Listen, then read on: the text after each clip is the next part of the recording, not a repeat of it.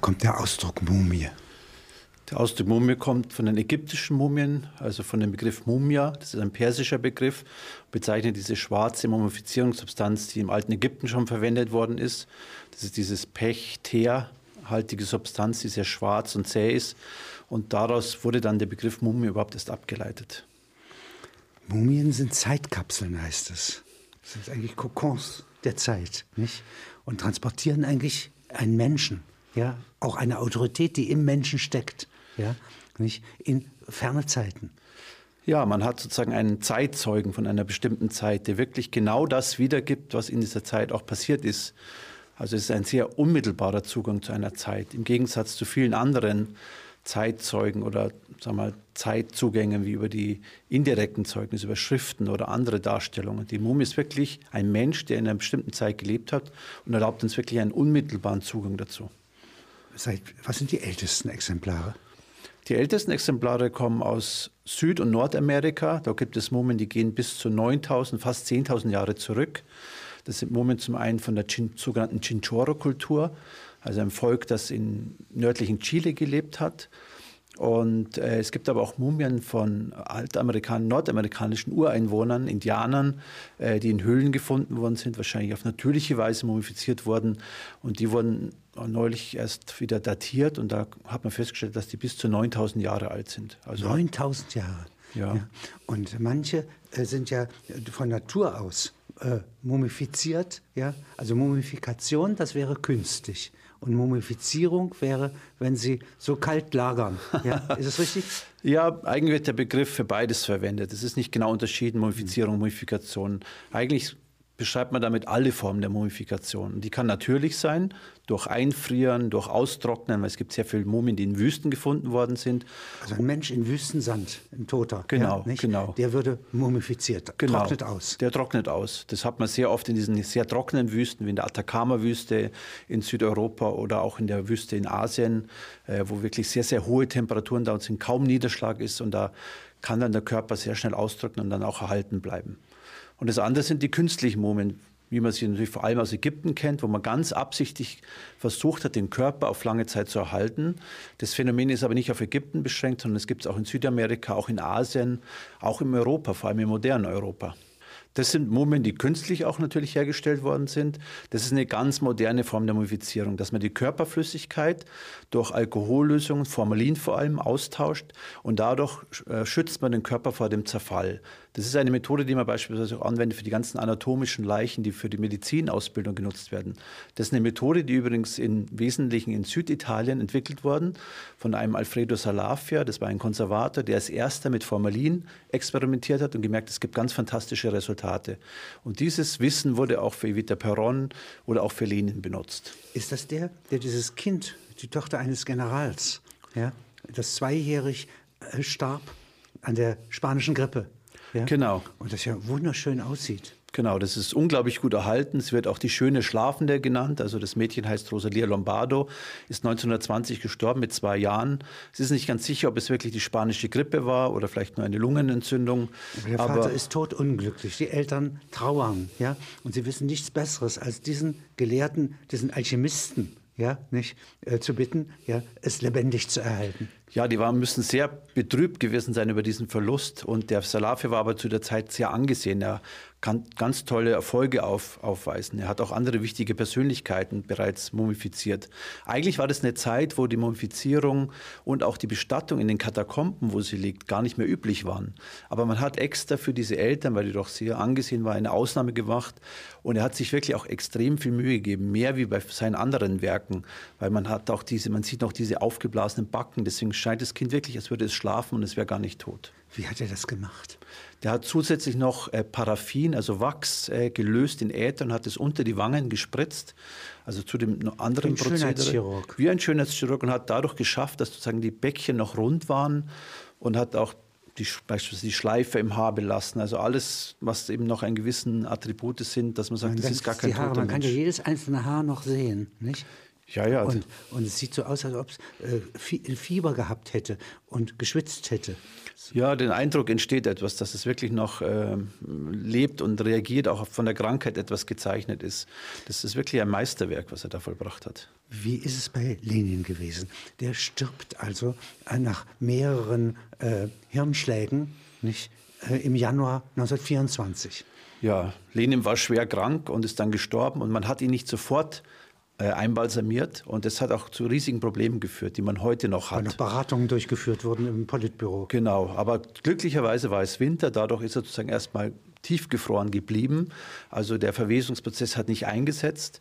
Und bis man dann entschlossen hat, ihn wirklich zu mumifizieren, dann war es schon doch eine gewisse fortschreitende sagen wir, Degradierung des Körpers eingesetzt. Und das ist ja ein kritischer Punkt bei der Mumifizierung. Man muss, diese Prozesse müssten möglichst schnell einsetzen. Der Verwesungsprozess muss möglichst schnell gestoppt werden und dann ist der Erfolg umso besser. Und bei ihm hat man das verpasst und hat man sehr viel Mühe gehabt, ihn eigentlich in einen wieder anziehbaren Zustand zu versetzen. Da war erstmal ein Anatom, ja, nicht? Und dem ist das nicht so richtig gelungen. Nicht? Ja, der wurde dann ersetzt durch einen zweiten. Genau, der erste hatte wenig Erfahrung mit der Mumifizierung oder Präparation von Leichnamen und dem ist es nicht gelungen. Der hat versucht, zwar bekannte Rezepte anzuwenden, aber es ist eigentlich nicht gelungen in der Form, wie man es gewünscht hätte. Und dann hat man einen sehr erfahrenen Präparator geholt und der hat sozusagen dann versucht zu retten, was noch zu retten ist. Also nicht ein Arzt, nicht ein Anatomen oder Pathologen, ja, sondern ein Praktiker. Genau, ein Praktiker, der genau weiß, was man machen muss, welche Lösung man herstellen muss. Um schöne Toten. Um ja. schöne Toten ja. zu, ja. zu bekommen. Und was hat der gemacht? Der hat, hat dann in der Wanne gelegt, nicht? Der hat dann komplett in eine Wanne gelegt, also eben auch wieder mit einer Mischung aus Alkohol, Formalin, gewissen Salzen, äh, um praktisch den Stand erstmal zu stabilisieren, der war. Und hat aber festgestellt, da ist schon eine gewisse, gerade innerlich, eine Degradierung der Organe eingesetzt. Und das ist natürlich sehr ungünstig. Und dann wurde der sehr aufwendig präpariert und auch vor allem das Gesicht wieder, wieder hergestellt. Werden die Innereien rausgenommen? Mhm. Normalerweise nicht. Normalerweise bei der modernen Form können die drin belassen werden, weil der ganze Körper sozusagen durchgespült wird. Aber beim Lehne musste man zum Teil vermutlich, es ist ein bisschen ein Geheimnis drum gemacht worden, wie das im Detail gemacht worden ist. Aber vermutlich mussten dann Organe auch entnommen werden, um sozusagen den fortgeschrittenen Zerfall auch aufzuhalten. Wie kann man sicher sein, dass das nicht eine Wachspuppe ist, sondern dass er wirklich diese Mumie ist, die da gezeigt wird? Da muss man sich darauf verlassen, auf die russischen ja. Kollegen, weil es, ist, es wird wie ein großes Staatsgeheimnis behandelt. Ähm, selbst Kollegen, die ich kenne in Moskau, äh, kommen da nicht ran. Das ist wirklich, wird von ganz oben kontrolliert. Und nur wenige haben da wirklich auch Zugang zu diesem Institut, was eigentlich unter dem Mausoleum angesiedelt ist. Wo das ist eine Wissenschaftlergruppe. Seit, äh, solange die Sowjetunion äh, bestand, war eine Gruppe da tätig und hat ihn täglich, wöchentlich, halbjährlich und so weiter immer wieder neu restauriert. Ja, ja, das war eben nötig, weil es relativ schlecht erhalten war. Man muss ihn immer noch dauernd sozusagen wieder restaurieren, wieder nachbehandeln. Zum Beispiel auch der Anzug, in dem er gekleidet ist, der muss regelmäßig ersetzt werden, weil das Formalin auch das natürlich den Stoff angreift. Und äh, diese Gruppe, die ursprünglich da war, das war am Anfang fast eine größere Gruppe, ist inzwischen auch aufgrund finanzieller Lage etwas zusammengeschrumpft. Also es wird nur noch der Lenin sozusagen. die Treuen halten aus. Die Treuen halten aus, so ja. ist es. Äh, bei der Evita Peron, ja, äh, da war ja eine ungeheure Beliebtheit. Und diese Frau ist ja unter sehr unter Qualen gestorben, an Krebs wohl, nicht? Genau, die ist an Krebs gestorben, also große Qualen. Eine schöne Frau. Eine nicht? schöne berühmte Frau, irrsinnig beliebt. Charisma, nicht? Also ja, weibliches Charisma. Ja. ja. Man glaubte auch politisch an sie, ja, weil sie wirklich äh, für die Arbeiterklasse auch irgendwie äh, affin war. Ja, sie war eine große Hoffnungsträgerin des Volkes und äh, sie war wirklich so schwer krank, dass man es aber schon absehen konnte, dass sie sterben wird. Und das hat man sich zum Nutzen gemacht. Das ist man hat noch während sie lebte mit den Vorbereitungen begonnen. Mit den Vorbereitungen. Es ist aber nicht so, dass man noch während, er lebt, während sie lebte schon mit der Einbalsamierung begonnen hatte. Das ja. ist, glaube ich, nicht. Also ein bisschen Spritzen geben könnte man schon. Ja, man könnte es ein bisschen unterstützen, aber es wäre schon etwas sehr makaber sozusagen. Und es reicht eigentlich auch vollkommen aus, wenn man es möglichst sofort nach dem Tod nachdem der Tod eingetreten ist, diese Prozedur einleitet. Dann ist und sie war wie äh, Schneewittchen, ja, nicht? Äh, lag sie dann äh, tot da und wurde öffentlich verehrt und öffentlich ausgestellt. Das ja. kann man sagen. Ja, das kann man so sagen. Die wurde wie, wirklich wie Schneewittchen in einen Glassack ausgestellt und die Leute konnten dann an ihr vorüberschreiten und sich dafür verabschieden. Und es waren ja Hunderttausende von Menschen, die wirklich dann auch das genutzt haben und Abschied genommen haben. Und jetzt kommt der, der Generalsputsch, der Offiziersputsch. Ja? Und man muss irgendwie jetzt hier diese schöne Tote entsorgen, weil sie ja Symbol des alten Regimes ist. Genau. Und deswegen musste man sie loswerden und hat dann versucht, sozusagen sie ihrem Ehemann wieder zu übergeben. Und es ging aber nicht nach Spanien, wäre das gewesen. Der war in Spanien im Exil und man hat sie jetzt nach Mailand geflogen, äh, höre ich. Ja? Oder mhm. lese ich bei Ihnen. Mhm. Nicht? Ja? Ein Oberst äh, der Streitkräfte mit Flugzeug bringt das nach Italien. Ja, das wurde nach Italien gebracht und äh, sie wurde dann dort auch bestattet, weil dort noch Verwandte scheinbar ansässig waren und das eine Bestattung dort gerechtfertigt hat. Und ähm, man hat dadurch versucht, eben sie wirklich wegzubringen, um praktisch auch ihre, ihre Berühmtheit sozusagen nicht, nicht so, so aktuell in Argentinien weiter zu haben. Und wie kommt sie jetzt, äh, gibt es ja den äh, Zeitpunkt, in dem äh, dieser geheim gehaltene Ort, an dem sie bestattet wurde, ja, entdeckt wird, ja, durch Vertraute von ihr, durch Anhänger von mhm, ihr. Mhm. Ja. Und jetzt will man sie irgendwie zu ihrem Mann bringen, der ist aber gar nicht so begeistert davon. Genau. Schon sehr alt. Ja, sehr alt. Der will eigentlich davon gar nichts mehr wissen und hat neue Frauen. Neue Frauen. Was will er auch mit einem einbalsamierten Leichnam seiner Frau? Also kann er sich ins Herrenzimmer stellen. Eben kann man sich Salon. nicht irgendwo hinstellen und äh, das war ihm wahrscheinlich einfach auch ein bisschen zuwider oder er wollte das nicht. Aber trotzdem, sie wurde ja, es wurde bekannt, es wurde dann wieder verehrt. Und natürlich hatte sie immer noch sehr sehr viele Anhänger, weil sie eben so ein Charisma hatte und auch eine Verwechslung mit zwischen einer charismatischen Politikerin, der Mutter Maria. Ja, ja. Äh, also das ist schon also ein komplexer äh, Verehrung. Ja, ja, das ist eben so eine Mischung aus Politik, aber auch äh, fast einer heiligen Verehrung. Das ist wirklich ein erstaunliches Phänomen gewesen. Wenn sie wieder auferstanden wäre, also eine junge Frau sagt, ich bin Jungfrau von Orleans oder ich bin Evita Perron, ja, das wäre möglich gewesen hätte Gläubige gefunden. Ja, ja, da hätte sie sicher Leute gefunden und sie hätte dann wirklich, dann wirklich den Status einer Heiligen erreicht, mindestens, wenn, so, nicht, wenn nicht mehr. Stummfilm Die Mumie, ja, nicht, dass eine Mumie wieder aufersteht, ja, ja, ja. nicht vollkommen ausgeschlossen sei, wäre. Ja, vom Glauben der Menschen her. Vom Glauben der Menschen auf alle Fälle. Von der Wissenschaft ist es natürlich nicht so. Also in Ägypten gibt es ein ganz genau beschriebenes Prozedere für die Mumifizierung. Und zum ersten wurden die Organe entnommen, weil man eben festgestellt hat, das ist ja ein Prozess, der sich über viele Jahre auch entwickelt hat. Und ich denke, da haben sie sich einfach ihre Erfahrung zunutze gemacht, dass sie festgestellt haben, die Organe, die zerfallen sehr schnell und, und sind dann das sehr sind schlecht. Bazillen im Darm. Eben ja, die Darmbazillen und das Ganze hm, hindert eigentlich dann den Körper wirklich auf lange Dauer zu überdauern. Das Hirn, wird das rausgenommen? Das Hirn wird auch rausgenommen. Man hat es dann über die Nase herausgenommen und dadurch muss man ein, eine Knochenplatte durchstoßen, sogenanntes Siebbein, was jetzt nicht sehr dick ist, aber es erfordert doch eine gewisse Gewalt. Dann wird es rausgezogen, also wäre es flüssig. Das wird sozusagen verflüssigt, da werden erst also sozusagen Öle, Salben eingefüllt, dann wird es sozusagen mit einem Haken so etwas verrührt wahrscheinlich und dann eben herausgezogen oder herauslaufen gelassen. Es kommt in eine Kanope.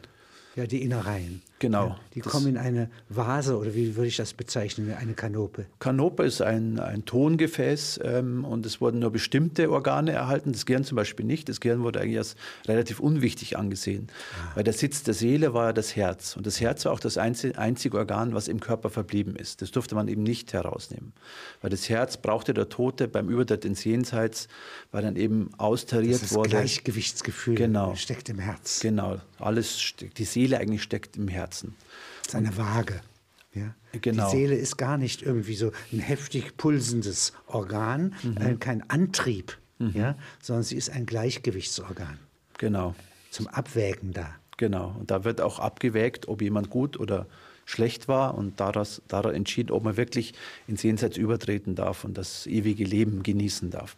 Was sind Totenbücher? Was nennt man Totenbuch in Ägypten? Das sind die Beschreibungen eben, wie diese ganze Prozedere ablaufen. Also vom Tag des Sterbens bis in was den Übertritt in Jenseits. Spricht, ja? Was man spricht, auch was die Priester sprechen bei der Einbalsamierung. Es war ein langer Prozess. Also beispielsweise wurde ja nach der äh, Entnahme der Organe der Körper in Salz, in Natronsalz gepackt und dann über 40, mindestens über 40 Tage dort belassen, weil dadurch der Körper extrem ausgetrocknet ist. Und während der Zeit wurden dann schon bestimmte Formeln auch gesprochen. Also das wurde immer begleitet von Priestern, dieser ganze Prozess. Und das ist alles in diesen Totenbüchern auch entsprechend beschrieben. Als der deutsche Kaiser Barbarossa in dem Fluss Salev ertrinkt, ja, wird eigentlich dasselbe gemacht mit seinem Körper. Äh, ich meine, äh, es ist ja sehr heiß mhm. im Nahen Osten. Mhm. Und da wird seine Innereien werden in eine äh, Art Sack getan mhm, ja, mhm. und der Körper getrocknet. Mhm. Ja. ja, ja, das ist ganz erstaunlich. Und vor allem ist interessant, dass man dieses gleiche Phänomen auch beispielsweise in Südamerika findet, zu einer ähnlichen Zeit und sogar früher. Man hat immer schon gemerkt, wenn man die Organe, es ist sehr wichtig, die Organe zu entnehmen, weil die sehr kritisch für die Mumifizierung sind. Und das ist in unterschiedlichen Kulturen, auch, in, auch beispielsweise in Asien, auch bei den Skythen gerade vor allem, auch dort wurden Organe entnommen. Auch dort hat man gemerkt, die Organe und Modifizierung, die passen irgendwie nicht gut zusammen. Was nennt man eigentlich Tod? Äh, was geschieht nach dem Tod mit dem Körper eines Menschen? Ja, der normale Prozess ist die Verwesung und die Fäulnis. Also zum einen habe ich den Abbau durch Bakterien, gerade die Darmbakterien beginnen von innen den Körper abzubauen, die Organe und später auch den ganzen Körper. Das nennt man Fäulnis. Das ist die Fäulnis, wo dann auch das läuft überwiegend unter Sauerstoffabschluss statt, also anaerob nennt man das. Und da bildet sich auch viel Gase und auch sehr viel unangenehme Gerüche. Also diese Gerüche, die man kennt, die man mit Leichen verbindet, die entstehen überwiegend durch die Fäulnis. Und die Verwesung? Die Verwesung ist dann eigentlich ein Prozess, der auch von außen ansetzt, also auch mit Sauerstoff aerob dann bezeichnet. Und da können beispielsweise auch Tiere eine Rolle spielen, Fliegenmaden, die abgelegt werden. Die setzen sich in die Augen. Die setzen sich meistens in die Körperöffnung, in die Augen, dort in die Ohren, wo in sie Mund, eben Zugang Ohren, finden. Ja äh, zu den Leichen. Und die sind aber sehr hilfreich, beispielsweise bei der Bestimmung zum Todeszeitpunkt. Man kann da sehr schön sehen, ob das beispielsweise im Frühjahr war oder vielleicht im Herbst, weil unterschiedliche Fliegenmaten auch zu unterschiedlichen Jahreszeiten auch aktiv sind. Und je nach Temperatur dauert das jetzt verschieden lange, bis Verwesung und Fäulnis äh, sich ereignet haben. Ja, uns bleibt dann das Skelett am Ende übrig. Nach wie vielen Monaten? Das hängt wirklich sehr stark ab. Das kann wenige Wochen sein. Wenn das so eine warme, feuchte Umgebung ist, dann geht der Prozess sehr, sehr schnell. Wenn es ein trockener Prozess ist, dann dauert es länger. Also ich würde sagen, von wenigen Wochen bis einigen Monaten, dann liegt in der, in der Regel ein Skelett nur noch Und vor. Und im Moor unter, bei einer Moorleiche unter Luftabschluss? Bei einer Moorleiche unter Luftabschluss kann es sein, dass die äh, Jahrhunderte dauert. Jahrhunderte dauert. Das ist ja auch eine Form der Mumifizierung, eine natürliche Form. Ähm, und da hängt es ab von dem Moor, ob das ein saures Moor ist oder ein basisches, also neutrales Moor. Hochmoore sind sind sauer. sauer. genau. Und die bauen den Knochen sehr stark ab und dann bleibt immer so nur die, der Körper, die Haut, die Muskeln als Schlauch erhalten. Das sind so diese ganz typischen Beispiele wie der Lindow-Man oder diese ganz berühmten Moorleichen, wo wirklich eine ganz flache Haut nur noch erhalten bleibt. Das ist sehr beeindruckend, weil natürlich die Knochen fehlen, die die Struktur eigentlich geben. Und bei Tiefmooren, die eher basisch sind, die Gerbsäure haben, Gerbsäure haben, da hingegen da äh, können die Knochen erhalten bleiben und die Haut zum Teil. Das ist dann oft eine Mischung aus Haut und Knochen und die Knochen können aber auch sehr stark deformiert sein. Sie haben mitgeleitet hier eine italienisch, deutsche, ägyptische Kommission, die die Pharaonen-Mumien untersucht. Mhm. Also beispielsweise Tutanchamun. Wer ist das? Tutanchamun ist ein ganz berühmter Pharao aus der 18. Dynastie, also sogar im Neuen Reich.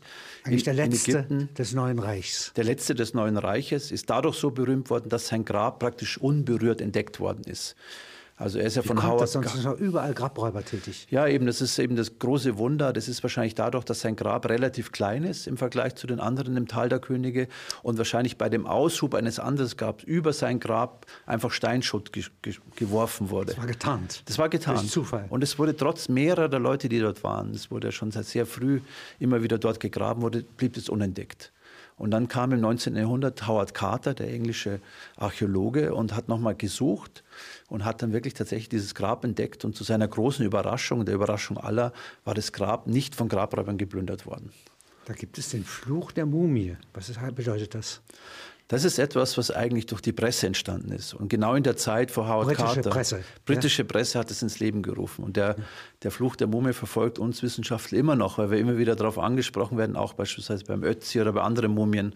Aber eigentlich ist es eine Erfindung der Presse, die eben versucht hat, da ein bisschen etwas Spektakuläres Öffnung, reinzubringen. Ja, Dass man äh, bei der Öffnung. Und der Auswicklung der äh, Mumie seien sozusagen Pilze aus der Vorzeit ja, in die Lunge gedrungen. Ein Pilz, den es heute gar nicht mehr gibt. Ja, genau. Und habe zum Tod von dem Ausgräber geführt. Genau. Dabei ist nicht zum Beispiel Howard Carter selber gar nicht gestorben. Es sind manche aus seinem Team gestorben. Interessanterweise viele, erst viele, viele Jahre nach dieser Ausgrabung. Und vor allem Lord Carnarvon und sein Sponsor, der Unterstützer der Ausgrabung, der ist in Ägypten verstorben.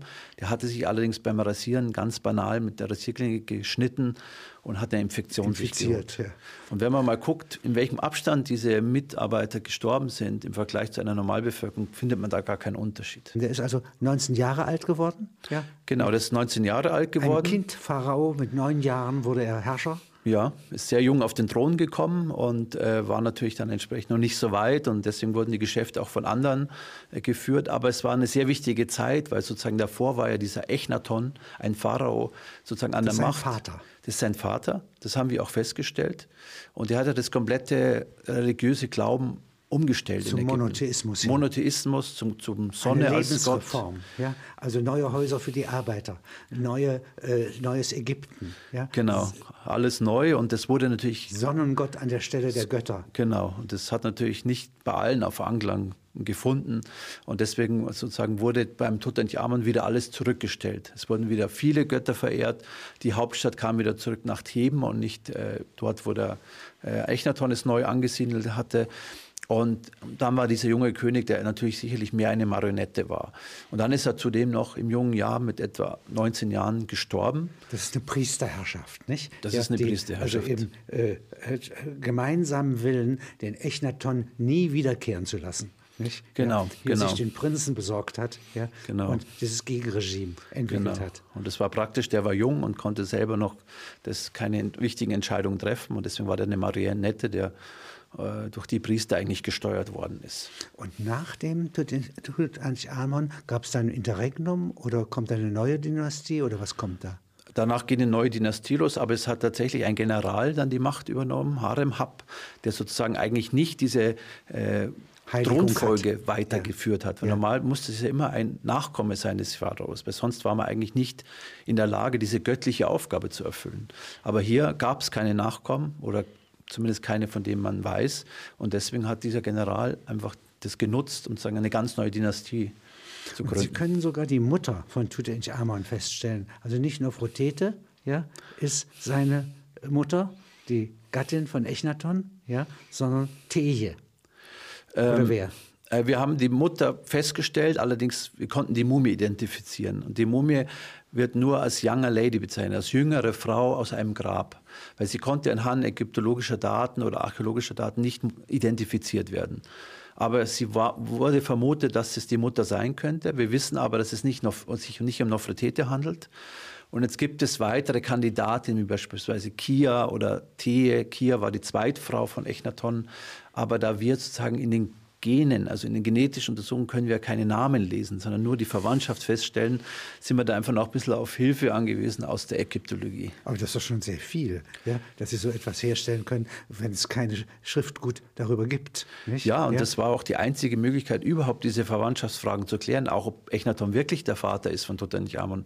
Das wurde ja zum Teil auch angezweifelt. Und das war auch natürlich auch der Grund, warum die ägyptischen Autoritäten uns das überhaupt zugestanden haben, von so wichtigen Mumien wie Tutanchamun Knochenproben zu entnehmen, um diese genetischen Analysen machen zu dürfen. Das war ja schon fast ein Sakrileg, da in diesem berühmten Tutanchamun äh, mit dem Bohrer einen Knochen zu entnehmen. Und die Todesursache können Sie auch feststellen: Malaria tropica und Knochensklerose. Ja, wir haben mehrere Krankheiten festgestellt. Also der war wirklich ein sehr er war geschwächter. Krank, schwach und ging an einem Stock. Das kann man so sagen. Er hatte eine sehr starke Knochenentzündung im Fuß die ja sicher dazu geführt hat, dass er einen Stock benutzen musste. Und Klumpfuß? Klumpfuß, einen leichten Klumpfuß hat er zudem gehabt. Gaumenspalte? Das auch. Und eben konnte man dann eben auch noch genetisch Malaria feststellen. Und das, Malaria ist ja prinzipiell eine tödliche Erkrankung. Es ist natürlich sehr schwer zu sagen, ob er wirklich unmittelbar an der Malaria gestorben ist. Er hat ja auch noch eine, Knochen, eine Knochenfraktur im Kniegelenk. Es kann auch sein, dass er an Folgen an dieser Verletzung gestorben ist, durch eine Knochenentzündung beispielsweise. Also ein körperlich äh, sehr äh, reduziertes äh, Autoritätskind. Ja? auf dessen Konto aber ja, die Priester herrschen konnten. Genau das war das. Eben, er hat selber wirklich, er war nicht nur jung, wie er an die Macht kam, der war zudem auch wahrscheinlich über viele, viele Jahre sehr, sehr krank und sehr, sehr eingeschränkt. Jetzt gibt es diesen Ramses, der wievielte? Der dritte. Das ist der Sohn von Sethos I., der noch äh, dazwischen war und äh, einer der Nachfolger von ihm. Also es gab ja danach noch mehrere Ramses-Könige, die sozusagen in der, in der 20. Dynastie geherrscht haben. Deswegen nennt man das auch die Ramesiden-Zeit. Und Ramses III. war auch ein großer Herrscher, hatte auch große politische Erfolge, auch wichtige Kriege gewonnen, gegen die Hyksos zum Beispiel. Und äh, es gibt hier eine. Hyksos, das sind die Seevölker. Das sind die ja? Seevölker, genau. Und da gibt es auch beschrieben, dass er sehr erfolgreich auch hier sein Reich verteidigt hat, dass er unter Ramses II wirklich eine sehr, sehr große Ausdehnung gewonnen hat. Und dann gibt es eben diese Geschichte, die auch in einem Papyrus niedergeschrieben ist, dass ein Anschlag, eine Verschwörung, eine sogenannte Haremsverschwörung gegen den König vollzogen worden ist. Angeführt, angestiftet von seiner Frau. Er ist schon schwach. Der er, König ist schon schwach. Er ist schon etwas ja? älter. Es geht ums Erbe, ja. Und da äh, hadern jetzt die Rivalinnen, ja. Nicht? Jede will ihr nachkommen. Genau. Ja? An die Spitze bringen. will ihren Sohn äh, da an die Spitze bringen. Und ein Sohn von der Königin war Pentaver. Und der sollte unbedingt der Meinung nach der Königin an die Macht kommen. Und äh, dann gab es diese Haremsverschwörung, die auch beschrieben ist. Es ist aber auch beschrieben, dass sie fehlgeschlagen ist, die Haremsverschwörung. Und dass die Verschwörer sozusagen auch entsprechend bestraft worden ist. Gerichtsprozess. Gerichtsprozess. Ja? Und der König weilt diesen Prozess auch bei, bei zumindest sozusagen mit seinem Geiste, weil es äh, ist nicht ganz eindeutig aus diesem Papyrus, ob er jetzt einen Schaden getragen hat von der Verschwörung, ob er vielleicht verletzt oder gar getötet worden war oder ob er vielleicht auch später gestorben ist und dann gar nicht mehr selbst an diesem Prozess teilnehmen Aber konnte. Sie haben unter der Halsbinde bei ihm ja, nicht eine Wunde festgestellt. Ja? Und mhm. das ist eine Schnittwunde, die eigentlich tödlich sein müsste. Ja, ja, das ist ganz sicher. Wir konnten die Mumie untersuchen und die wurde zwar schon mal ausgewickelt äh, von Gaspero, der eben die Mumie untersucht hat, nur hatte über den Hals eine ganz starke Halskrause, also ganz ungewöhnlich eigentlich, weil normalerweise sind es gewöhnliche Binden, die um den Hals auch geschlungen sind. Wir konnten aber durch Computertomographie, durch das Durchleuchten des Körpers sehen, dass eine tiefe Schnittwunde am Hals war, die mit Sicherheit sogar tödlich war. Und äh, tödlich, nicht sofort wirkend, aber auf jeden Fall im Verlauf tödlich. Jede, ja. ja. Und das haben die Attentäter, das haben die Verschwörer zustande gebracht. Ja. Offensichtlich. Also es ja. liegt sehr nahe, dass die Verschwörer das zustande gebracht haben. Wir können natürlich nicht sagen, wer den tödlichen Schnitt ausgeführt hat. Aber ja. mit dem Hinweis oder mit dem Beleg dieser Verschwörung ist eigentlich relativ klar, dass er im Zuge dieser Verschwörung wirklich getötet worden ist, der König. Der Ötzi ist ein Mann, der vor über 5000 Jahren, vor 5300 Jahren etwa gelebt hat, hier in den Alpen, also im südlichen Teil der Alpen. Und er ist gestorben beim Überqueren oder wie er in den Bergen war äh, und ist getötet worden durch einen Pfeilschuss in den Rücken. Und er stammt eben aus der sogenannten Kupferzeit. Also ist der Beginn, wo die Menschen angefangen haben, Metall zu verarbeiten. Also das Ende der Steinzeit, Beginn der Kupferzeit. Und äh, war, ist der eine einzigartige Fund, weil es wirklich die einzige Mumie ist, die wir im europäischen Raum haben, die aus, die, aus so einer Zeit stammt. Lange Zeit hat man den Magen nicht gefunden, weil er so unglücklich gestürzt ist, ja, dass der weggedreht war von seinem ursprünglichen Ort. Ja? Und den haben sie gefunden aber. Ja, der Magen war verschoben dadurch, dass der Ötzi auch über einen Stein gebeugt lag die vielen Jahre und er war nicht mehr an der korrekten anatomischen Position und deswegen wurde der immer übersehen. Man nahm an, das ist entweder leer oder nicht vorhanden und durch vieles genaues wieder hinsehen. Der war wohlgefüllt. War der wohlgefüllt und das war für uns Mit eine große Fett, Überraschung. Ja, nicht mit Brot, Fett, ja, Hirschfett. Ja. Viel Fett, viel Fleisch vor allem und Hirschfleisch und vor allem auch Steinbockfleisch konnten wir feststellen. Der war also nicht auf der Flucht, ja, nicht vor einem Feind vermutlich, ja, sondern hat gelagert. Er hat zumindest in dem Moment gelagert. Es kann natürlich sein, dass er auf der Flucht war oder sich zumindest zurückziehen wollte, weil wir haben auch festgestellt, dass er beispielsweise an der rechten Hand eine tiefe Schnittverletzung hat. die aber schon vor zwei, drei Tagen passiert sein muss, weil die Wunde fing schon an, wieder zu heilen. Und er hat auch keinen Bogen mehr gehabt. Er hat sich einen neuen, war gerade dabei, einen neuen Bogen zu schnitzen. Er hatte nur noch zwei einsatzfähige Pfeile. Also vielleicht ist schon was vorgefallen im Vorfeld, das ihn dazu veranlasst hat, in die Berge aufzusteigen. Wir glauben, dass er das Gebiet sehr gut kannte, dass er sehr viel in den Bergen unterwegs war. Das zeigt so die Abnutzungserscheinungen in seinem Körper. Und dass es sich glaubte, in dem Moment. dass seine Flucht gelungen sei, nicht? Genau. Ja, und da traf ihn der tödliche Schuss. Genau, so war es. Er muss sich sicher gefühlt haben, weil er so viel gegessen hat. Das würde man nicht machen, wenn man sich, wenn man Angst hätte, wenn man, wenn man in Stress ist. Aber man weiß über ihn durch die Forschungen ja, eigentlich mehr als bei einem normalen Kriminalopfer der Gegenwart. Ja, ich denke, der Ötzi ist besser untersucht als jeder andere Fall oder jeder andere Patient, den wir heute haben. Der wird Eine also Herausforderung für alle Methoden.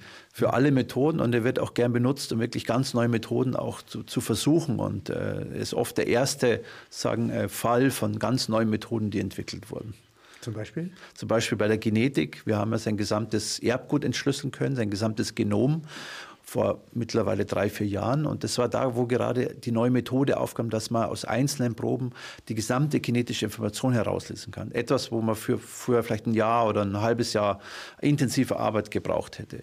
Und an der wirklich neuesten Version einer dieser Maschinen, die das erlaubt, wurde die Ötzi-Probe als erste Probe sozusagen. Die haben Sie also vollständig. Ja? Sie können ihn theoretisch, ja, wenn es die Mittel dafür gäbe, nachbauen. Ja, wir haben fast alles, so 85 bis 90 Prozent, also alle wesentlichen Informationen. Ähm, ob man nachbauen könnte, das ist natürlich heutzutage noch nicht möglich, aber wir wissen wirklich dadurch sehr, sehr viel über ihn. Also zum Beispiel, wie, wie er ausgesehen hat. Wir wissen jetzt genau die Augenfarbe. Das war vorher auch nicht klar. Welche hat er? Er hatte braune Augen. Es wurde vorher immer spekuliert, er hätte blaue Augen gehabt. Und das war eigentlich eine Fehleinschätzung. Wie kriegen Sie sowas heraus? Weil das alles genetisch festgelegt ist, das wissen wir heute. Das wird jetzt sehr viel benutzt, auch in der Gerichtsmedizin, um Leute zu identifizieren. Wir wissen über die Hautfarbe Bescheid, wir wissen die Blutgruppe, er hatte Blutgruppe 0. Wir wissen beispielsweise, dass er laktoseintolerant war. Er konnte also keinen Milchzucker verdauen. Also er konnte keine Milchprodukte zu sich nehmen. Was aber vermutlich in seiner Zeit in Südtirol auch wirklich noch nicht üblich war vielleicht. Weil es er hatte Tätowierungen? Er hatte Tätowierungen, er hatte 40 bis 50 Tätowierungen, alle in Form von äh, parallelen Streifen und ein, zwei Kreuze. Also keine Tiersymbole wie bei anderen Völkern, sondern und Sie meinen, das geschah zu Heilzwecken? In der Nähe von Wunden. Das von ist, wird vermutet. Es sind in der Nähe von dort, wo er gesundheitliche Schwierigkeiten hatte, beispielsweise beim Rücken, bei der Wirbelsäule, beim Fußgelenk, beim Kniegelenk, wo er sicherlich ab und zu Schmerzen hatte. Also magische Zeichen. Magische Zeichen und vielleicht auch eine Art der Behandlung, um sozusagen einen lokalen Schmerz zu erzeugen, der vielleicht den anderen Schmerz vorübergehend verschwinden lässt. Und es wurde vermutlich auch immer wieder wiederholt, weil diese Striche wirklich immer wieder scheinbar wiederholt worden sind. Wie mag der gesprochen haben? Das können Sie ja nicht sehen. Das können wir nicht sehen und auch. Das Sprachzentrum existiert, alles, was man braucht. Dafür. Ja, ja, er ist ein ganz normaler, moderner Mensch. Er hat sicherlich auch äh, gesprochen, nur können wir das an der Mumie nicht mehr rekonstruieren, wie er gesprochen hat. Oder man weiß auch leider nichts, wie die Sprache zu dieser Zeit war. Weil es auch keine schriftlichen Quellen gibt, die einen Rückschluss lassen würde, wie die Sprache gewesen sein könnte. Nochmal das Alter. Seit wann lag der da? Der lag seit 5300 Jahren da. Also wirklich äh, einer Zeit, wo man einfach auch am Anfang nicht viel darüber gewusst hatte. Wir hatten davor überhaupt keine oder fast keine Zeugnisse. Natürlich gab es archäologische Funde von Siedlungen, von Häusern, von ersten. Also 3500 etwa, ja, nicht äh, vor Christus. Vor Christus. Mhm. Und das bedeutet also etwa die Zeit, in der in Mesopotamien schon Städte sind ja, ja. In, den, in den Anden ja, mhm. schon andere Mumien mhm. ja, mhm. existieren und eine Hochkultur mhm. existiert. Mhm. Ja. Was ist in Sibirien zu dieser Zeit? Südsibirien, Altai? Altai. Ähm, Schmiede? Gab es auch erste ja. Kulturen. Schmiede, da war eben die, die, die, die Metallverarbeitung schon weiter fortgeschritten. Und man dachte ja sowieso, dass im alpinen Raum die Metallverarbeitung noch sehr viel später, noch erst tausend Jahre später eingesetzt hätte. Ja. Aber auch hier hat der Ötzi gezeigt, die muss vor mindestens 3300 vor Christus schon, muss hier Metallverarbeitung schon stattgefunden haben. Und bei Knossos aber ist es noch eine Frühphase, noch eine Vorphase. Also der Palast von Knossos, der, der existiert noch nicht. Ja. ja? Mhm. Also Homer ist auch noch nicht im Gange. Nein, noch nicht. das ist ja unglaublich früh eigentlich, nicht, weil man sich das vorstellt.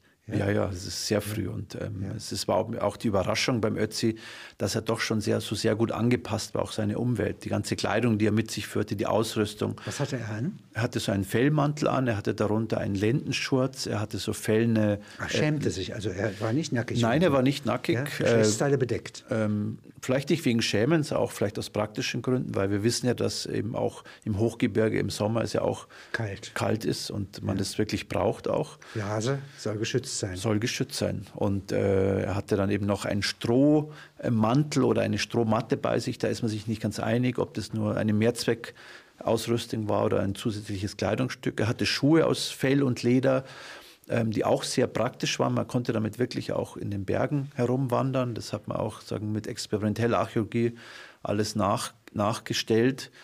Und dann hat er sehr viele Ausrüstungsgegenstände. Er hatte einen, einen Bogen, er hatte Pfeile, er hatte eine Axt, eine Axt mit einer Kupferklinge die offensichtlich für die damalige Zeit einen sehr hohen Wert darstellte. Und da gehen die Fragen natürlich, äh, ob das vielleicht ein, wirklich ein, ein Prestigeobjekt war, ob das vielleicht zeigt, dass er einen höheren sozialen Status gehabt hat oder ob das einfach eine normale Ausrüstung der damaligen Zeit war. Der Darminhalt? Darminhalt ist auch eine Mischung aus Fleisch, sehr vielen äh, äh, pflanzlichen Resten. Also er hat sicherlich schon eine Art Brot zu der Zeit konsumiert und vor allem hat er auch an Parasiten gelitten. Also man hat Parasiteneier auch im Darm gefunden. Äh, wie kann man Alt-DNA eigentlich überhaupt untersuchen? Was unterscheidet die von äh, lebendiger DNA? Also die DNA nach dem Tod eines Organismus degradiert sehr schnell. Ja. Das heißt, diese lange Kette von mehreren Millionen sogenannten Basen, äh, die zerfällt in kleine Stücke. Und die Stücke sind vielleicht zwischen 50 und bis 100, 150 Basenpaare nur noch groß. Und das ist natürlich dann sehr schwierig, weil wenn ich moderne DNA habe, dann muss ich mir keine Gedanken machen, wie ich das am besten nachweise, weil das mache ich einfach meinen Ansatz und es ist kein Problem. Und die Schwierigkeit ist zum einen diese kleinen Stücke, die auch ganz verschwinden können, wenn die Temperaturen ungünstig sind, wenn das zu heiß Monument ist. Monument nochmal zusammensetzen. Genau. Und da muss ich einen Weg finden, das zusammenzusetzen. Und vor allem muss ich darauf aufpassen, dass ich nicht aus Versehen Kontaminationen nachweise. Weil natürlich jeder, der dann zum Beispiel diese Mumie angreift, die ganzen Untersucher, die, die Bergrettung, die Archäologen, jeder hinterlässt seine Spuren, die viel, viel, viel mehr sind als die eigentliche ursprüngliche DNA. Und das ist dann die Schwierigkeit zu sagen, diese, zu diese wenigen zu trennen und noch herauszukitzeln aus den Proben. Aber Sie müssen ja als Wissenschaftler unglaublich viele Disziplinen miteinander verbinden. Ja, von Archäologie über Biologie, über ärztliches Wissen, außerdem Kriminalist sind Sie auch noch und so weiter. Und man weiß ja über die letzten drei Tage dieses Ötzi deutlich mehr, als man sonst über berühmte Menschen weiß. Ja, das stimmt sicherlich. Das ist natürlich Napoleons letzte drei Tage weiß man nicht die Hälfte davon. Nein, wahrscheinlich nicht. Ja. Also man kann wirklich die letzten Tage sehr, sehr gut konstruieren. Man hat auch mit Hilfe von Pollenanalysen aus dem Darm konnte man rekonstruieren, welche, wie sein letzter Weg war, weil natürlich die Pollen in unterschiedlichen Höhen im Gebirge in unterschiedlicher Frequenz vorkommen. In den höheren Lagen findet man mehr Berg, äh, Wald, Baumpollen und in unteren Lagen vielleicht mehr Pflanzen. Blumenpollen. Und dann konnte er wirklich rekonstruieren, dass er aufgestiegen erst ist zuerst, nochmal abgestiegen und dann wieder aufgestiegen an die Fundstelle, wo er dann gestorben ist. Und das ist natürlich auch ungewöhnlich, weil warum sollte man innerhalb von 30 Stunden auf wieder ab und wieder hochsteigen. Das ist alles sehr, sehr anstrengend. Und vielleicht war da wirklich was am Gange, was ihn dazu bewegt hat. Und das erforschen Sie so wie der äh, britische Archäologe Carter, indem Sie hingehen. Ja, nicht? Das ist Feldforschung auch. Es ist viel Feldforschung auch, weil natürlich die Mumien ja nicht zu einem kommen. Und man kann auch nicht die Mumien alle transportieren. Wir können nicht 2000 Mumien aus der Gruft in Palermo zu uns nach, ins Institut bringen. Die Mumie der Lady Di. Mhm. Man denkt ja automatisch an die falsche Lady Di. ja. ja. Das ist eine Chinesin. Das ist eine Chinesin aus der Han-Zeit. Das ist die, die Frau eines Herrschers aus der Han-Zeit. Und die ist wirklich erstaunlich gut mumifiziert. Also das ist wohl eine der besterhaltensten Mumien, die wir haben. Und das liegt wohl daran, dass in ihrem Sarg hat sich so ein Spiegel gebildet, eine Flüssigkeit, in der sehr viel Quecksilber war. Und wir wissen, dass Quecksilber sehr, sehr gut auch ist für die Mumifizierung, für den Erhalt von Körpern, weil das eben Bakterien, Pilze abtöten kann. man, wir wissen leider nicht, ob das mit Absicht eingefüllt worden ist oder ob sich das zufällig gebildet hat im Rahmen der, der, der Bestattung. Das war eine sehr aufwendige Bestattung, eine ganz tiefe Bestattungsgrube. Da wurde ganz viel Kohle eingefüllt. Äh, ein irrsinnig aufwendiger Prozess und möglicherweise wurde auch Quecksilber dazugegeben, weil man in der Zeit festgestellt hat, das Quecksilber hilft beispielsweise auch gegen Parasiten und es war wahrscheinlich eine Art Medizin. Und in China hat sich zur Zeit der Wunsch entwickelt. Weil es giftig ist. Ist ja. extrem giftig natürlich. Wie auch Arsen. Wie auch Arsen. Und Quecksilber aber allerdings hat auch in sehr geringen Dosen, wurde auch beispielsweise bei der Bekämpfung der Syphilis benutzt, auch einen zum Teil positiven, einen antibakteriellen Effekt. Ach, ja, insofern ist Quecksilber als Syphilisbekämpfung im Mittelalter ja, ja, sogar wirksam. Ja, ja, das ist wirksam, ja? weil das heißt, es die, die Bakterien Bazillen, abtötet. Die Bazillen überleben das nicht. Ja, genau. Aber da sie nicht, das Quecksilber nicht überall hindringt und auch Zerstörungen anrichtet, ja, hier half es nicht viel. Es half nicht viel, vor allem war der Nebeneffekt, der negative Effekt für den Menschen natürlich schlecht, weil es greift das Nervensystem an und es akkumuliert sich natürlich. Also wenn man das länger benutzt, irgendwann ist der Schaden, den man damit anrichtet, sehr, sehr viel höher als eigentlich der positive Effekt. Aber so ein, Mittel, so ein Graf in der Neuzeit oder sowas, der Syphilis sich angesteckt hat in Neapel, ja, oder sowas, ja, ja der konnte sich doch äh, also äh, behandeln. Er konnte sich behandeln und das Quecksilber, Salze waren eigentlich das Mittel der Wahl weil es gab keine Antibiotika zu dem Zeitpunkt und man hat gemerkt, es hilft etwas, aber es war eher sagen wir, ein, ein Hinauszögern der Erkrankung als ein, wirklich eine Heilung war dadurch eigentlich nicht möglich. Was ist das hier? Das ist ein Bild von einer Mumie aus dem Fayum. Das ist äh, aus der griechisch-römischen Zeit, wo man eben das Bild des Verstorbenen auf die Mumie sozusagen aufgebracht hat. Äh, sagte eine neue Form der Mumifizierung, die sich ableitet von den altägyptischen Mumifizierungspraktiken, aber wo man das, sagen, das Bild des Verstorbenen noch richtig darauf sieht. Und hier ist es sozusagen eine Haltung, ja, nicht, die doch ein Toter von selbst nicht annimmt. Nein, das ist auch eine Bestattung eben aus, aus dem Neolithikum oder aus der Frühzeit Ägyptens. Und man hat da sehr gern diese Hockerhaltung eingenommen. Das ist natürlich die vielleicht wird aber bisschen, künstlich hergestellt. Die wird künstlich hergestellt. Muss man dazu die Knochen brechen? Nein, man muss den Körper sozusagen in diese Haltung bringen. Man kann den Körper, nachdem er gestorben ist, und nachdem halt sozusagen die Totenstarre sich wieder löst, kann man den auch entsprechend diese Form bringen. Ach. Ja, das ist durchaus möglich. Aber während der Totenstarre würde man äh, brechen. Nicht? Da müsste man Gewalt anwenden. Ja. Das ist hier aus Palermo, nicht? Das ist aus der Kapuzinergruft von Palermo. Das wurden am Anfang nur sozusagen die Mönche bestattet und später wurde das ein allgemeiner Bestattungsplatz. Und vor allem sagen wir, reiche, einflussreiche Persönlichkeiten konnten sich dort bestatten lassen. Und dann wurde es wirklich ein, wie ein Friedhof. Und das ist ganz absurd, weil die Leute wurden bestattet, wurden mumifiziert, wurden wieder angekleidet, zum Teil in die Nischen gelegt oder auch an die Wand richtig mit Haken aufgehängt. Und die Angehörigen konnten wie zum Friedhof hingehen konnten ihre Angehörigen besuchen, konnten sie ab und zu neu einkleiden. Und es hat sich dadurch ein ganz neuer Bestattungsritus entwickelt, obwohl es ja ein christlicher Glauben ist, in dem man eigentlich den Körper gar nicht benötigt.